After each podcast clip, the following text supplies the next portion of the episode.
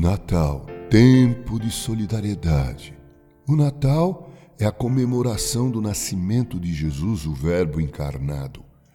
Não sabemos ao certo o mês e o dia em que ele nasceu, mas eu conheço algumas pessoas que também não sabem ao certo o dia do seu nascimento, mas comemoram mesmo assim. O Natal é a maior lição de solidariedade que podemos presenciar.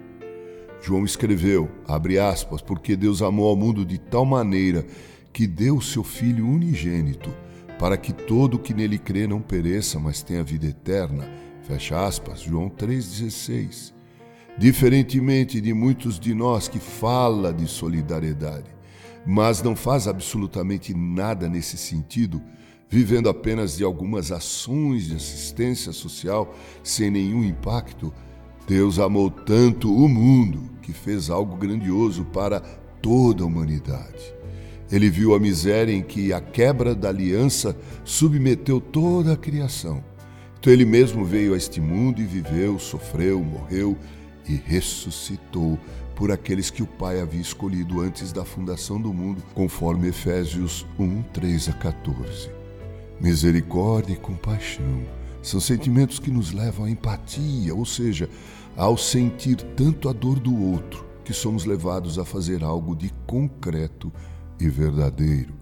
Misericórdia tem a ver com miséria no coração e compaixão tem a ver com o sofrimento que o outro experimenta e que me afeta radicalmente de forma que não posso cruzar os braços. Por isso, urge que preguemos o Evangelho.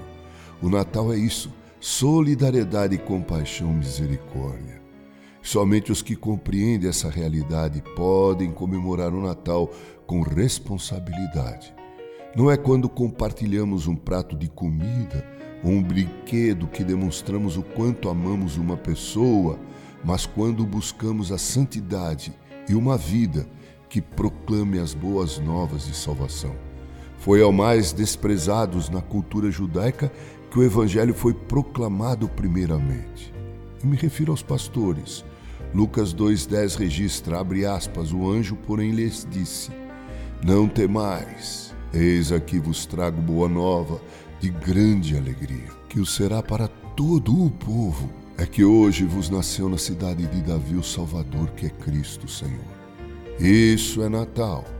Sem essa compreensão e proclamação, ele seria mais uma festa como qualquer outra, rica em comidas, mas pobre em seu sentido mais real.